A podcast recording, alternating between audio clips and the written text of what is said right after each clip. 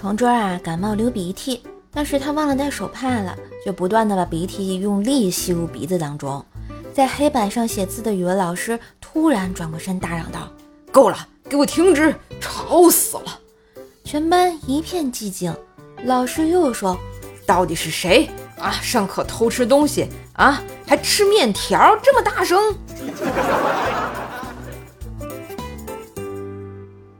一个男子要跳楼，刚赶回来的妻子大喊道：“亲爱的，别冲动啊，我们的路还长着呢。”男子听后毫不犹豫，嗖的一下就跳了下去。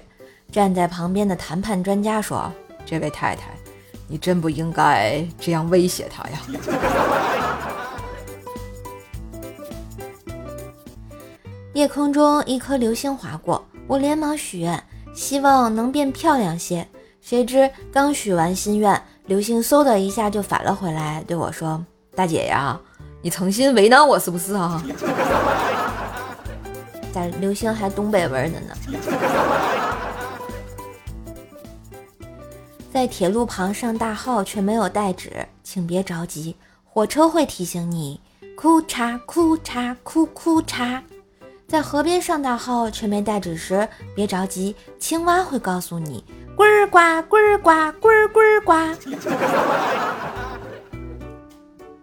嘿，今日份段子就播到这里啦！我是段子搬运工射射呀。喜欢节目记得随手订阅专辑，点个小赞，打个小赏哟。现在锁屏状态也能点赞啦，快动动小手！点进射手头像进入主页，新的段子专辑《奏奈讲笑话》持续更新中，也别忘了一起订阅，当然也别忘了专辑五星好评一下，帮我打榜啦！